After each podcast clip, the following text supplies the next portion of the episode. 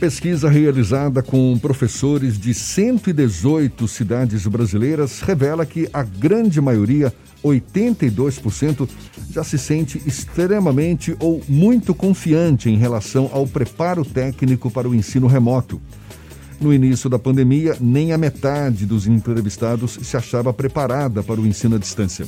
O índice era de 47%, ou seja, os professores já se sentem mais confortáveis para o ensino à distância, para as aulas online. Quem conversa conosco sobre o assunto é o professor Rony Badaró, professor de matemática, nosso convidado aqui no Issa Bahia. Seja bem-vindo. Bom dia, Rony. Bom dia, Jefferson. Bom dia, Fernando. Me permita só fazer uma correção, Jefferson. Como todo professor, eu sou professor de seres humanos. Matemática é só o caminho que eu uso para chegar até eles. Ah, tá certo. É isso aí, professores de seres humanos. Acho isso mais adequado também. Rony, seja bem-vindo. Conta pra gente um pouco dessa, dessa experiência, né? Por exemplo, sua maior dificuldade nessa virada de chave, nessa necessidade de dar aulas de forma virtual, sem que antes tivesse havido um preparo para essa nova realidade, né? Pelo menos é o que, imagino eu, aconteceu com a maioria dos professores. É, de fato, Jefferson, é, não é todo professor que já tinha essa experiência de dar aula virtuais. Eu mesmo não tinha. Já tinha o conhecimento das ferramentas, mas nunca tinha utilizado elas para um momento de aula online, que traz um, uma série de seguranças, né? É, você sai de um ambiente controlado, onde você está ali com seus 30, 40 alunos, e vai agora para um ambiente onde, além de ter muitos alunos, traz toda a família acompanhando as aulas, né? Tem o pai, a mãe, o irmão mais velho, o avô. E você tem que dominar as ferramentas, você tem que estar pensando na, em como utilizar elas de maneira a tornar a aula mais atrativa, mais, aproveit, mais proveitosa para o aluno, tornando o aluno mais ativo, mais participativo. De fato, uma série de desafios que nós professores tivemos que enfrentar, né? Eu fico imaginando o desafio não só do ponto de vista de preparação das aulas, mas também de acompanhar o, o, o rendimento dos próprios alunos, não é? Porque tem sempre aquela conversa presencial, você, enfim, sabe como é que, que, que os alunos estão percebendo o, o, o aproveitamento da, das aulas quando era tudo ali presencial. Agora, de forma remota, como é que você faz para mensurar o aproveitamento dos alunos? Então, Jefferson, é, eu particularmente, em minhas aulas, a, essa conversa continua existindo, tá? A gente tem outras ferramentas que pode utilizar. Temos, podemos criar formulários para obter essas respostas dos alunos, podemos usar uma ferramenta valiosíssima que é a autoavaliação. O aluno se autoavalia e nos traz as dúvidas, o que entendeu, o que queria explorar mais. O próprio momento da aula fica aberto para o aluno participar, para ele fazer perguntas, trazer novidades, seja falando, seja escrevendo no chat. Traz o e-mail, mensagens através de qualquer que seja a plataforma. Então, isso não, não se perde, só mudou a forma, né? Rony... Acrescentamos a tecnologia para ajudar nisso aí. Rony, você acha que os professores agora, já passados sete meses desse período de pandemia, já conseguem dominar de uma forma mais tranquila essas ferramenentas e se essas ferramentas podem e devem ser utilizadas a partir de agora no ensino daqui do Brasil? Fernando, eu acredito que sim para as duas perguntas. Eu acredito que sim, os professores estão mais preparados para utilizar essas ferramentas. É, eu participo de alguns grupos de WhatsApp e Telegram e eu vejo o turbilhão de ideias que surgem nesses grupos de ferramentas, de metodologias que podem ser utilizadas. E é tanta coisa boa que tem surgido que eu acho muito difícil que se perca isso num retorno presencial.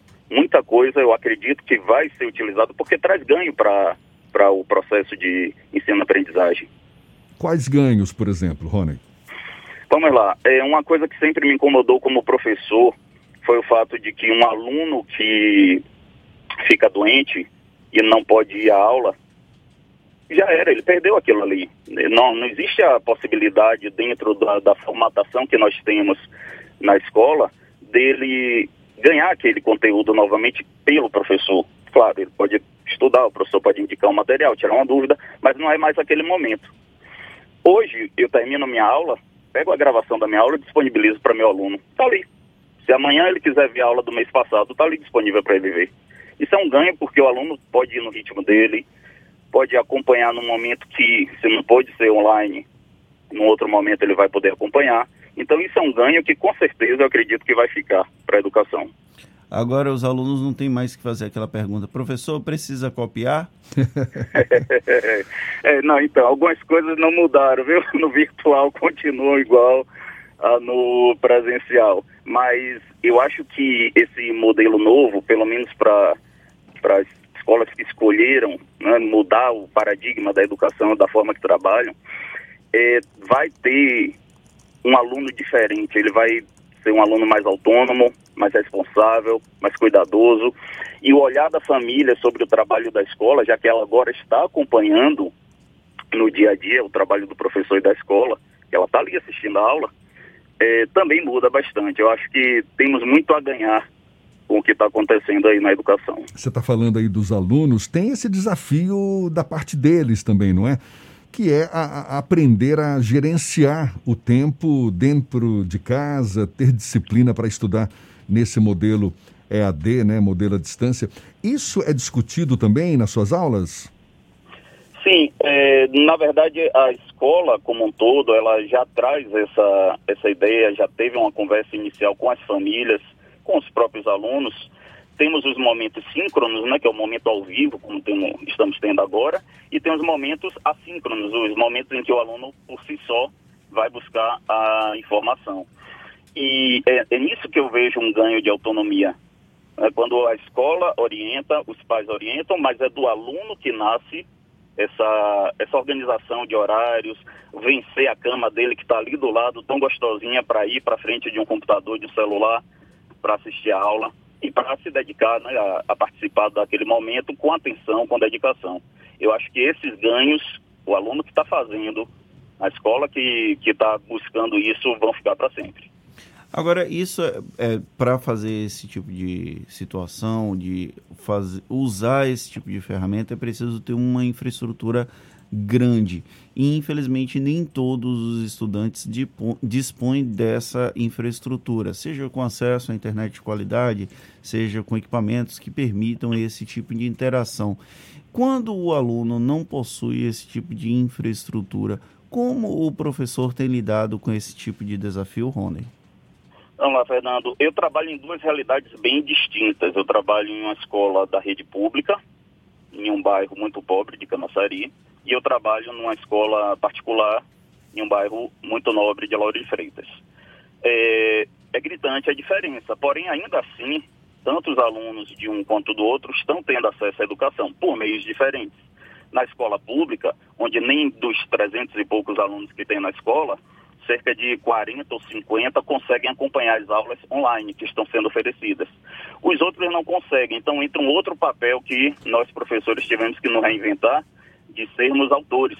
Então nós estamos elaborando materiais que os alunos consigam, a partir daqueles materiais, acompanhar em casa. E aí indicamos naqueles materiais algum vídeo, algum texto complementar, alguma coisa que para aquele que consiga acessar em algum momento a internet possa acompanhar. Caso contrário, ele tem todo o material ali.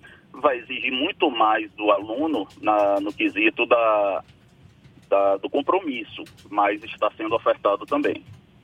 Qual o sentimento que você tem, Rony, diante dessa possibilidade que imagino está presente na cabeça de muitos, muitos estudantes, muitos, muitas escolas também, de, de ter esse ano letivo comprometido, por mais que ainda haja esse esforço de retomar as aulas de forma online, mas, enfim, o Fernando acabou de levantar essa questão da falta de acesso a, a, a recursos técnicos né, que possibilitem o, o, aproveitamento desejado no momento como esse.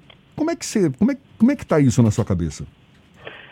Olha, Jefferson, na escola particular esse problema não existe. Nós entraremos mês que vem já no, no processo de finalização do ano, o ano correu normalmente. De fato, quando a gente vai analisar a escola pública, o que se faz é uma, uma tentativa de não perder o contato com o aluno, o aluno não perder contato com a escola. Mas não é o mesmo processo, não está se dando da mesma forma. Agora, é algo que serve, no mínimo, para nos alertar em como está a situação da, da nossa educação, né? da, da situação dos nossos alunos tão díspare e com tantas carências, que sirva pelo menos para isso. O, o conteúdo ganha-se depois. Né? Pessoas entram na escola tardiamente e conseguem é, obter os conteúdos da mesma forma. Hoje estamos cuidando das nossas vidas, né? garantindo que, que ela permaneça. Conteúdo corremos atrás, mas vamos aproveitar o momento para repensar o que é que está acontecendo na escola, por que temos essa situação. Isso eu acho que seria o mais proveitoso nesse momento. Rony, para a gente encerrar, qual, qual o grande aprendizado e qual a grande sequela que você acha que a gente vai uh, ter com essa experiência toda? Jefferson, essa é pergunta difícil, mas eu acredito que o grande aprendizado foi o que eu falei no início, né? Eu me vejo hoje não como professor de matemática, eu me vejo como professor de seres humanos. Ah, é, parece contraditório, mas a tecnologia me permitiu olhar mais para isso. Me permitiu entrar na casa do meu aluno, ouvir ele falando que vai cuidar da irmã, vai cuidar da avó. Então, é, eu acho que para mim, pelo menos, tornou-se mais humano o processo pelo fato de eu parar de olhar para o quadro e olhar para o meu aluno. Isso é uma coisa que, que mudou para mim e que eu vou carregar para sempre. E mostramos aí para o mundo que a gente está se adaptando, está fazendo, mas que precisamos de coisas que fogem do alcance do professor. Não podemos dispor dessa infraestrutura que o Fernando falou para cobrir as necessidades. Alguém precisa fazer isso. Tá certo. Rony Badaró, professor de seres humanos com especialidade em matemática. Muito obrigado pela muito tua bem, participação obrigado, aqui conosco. Jefferson. Viu? Agradeço a participação. Sempre que precisar, estamos aí.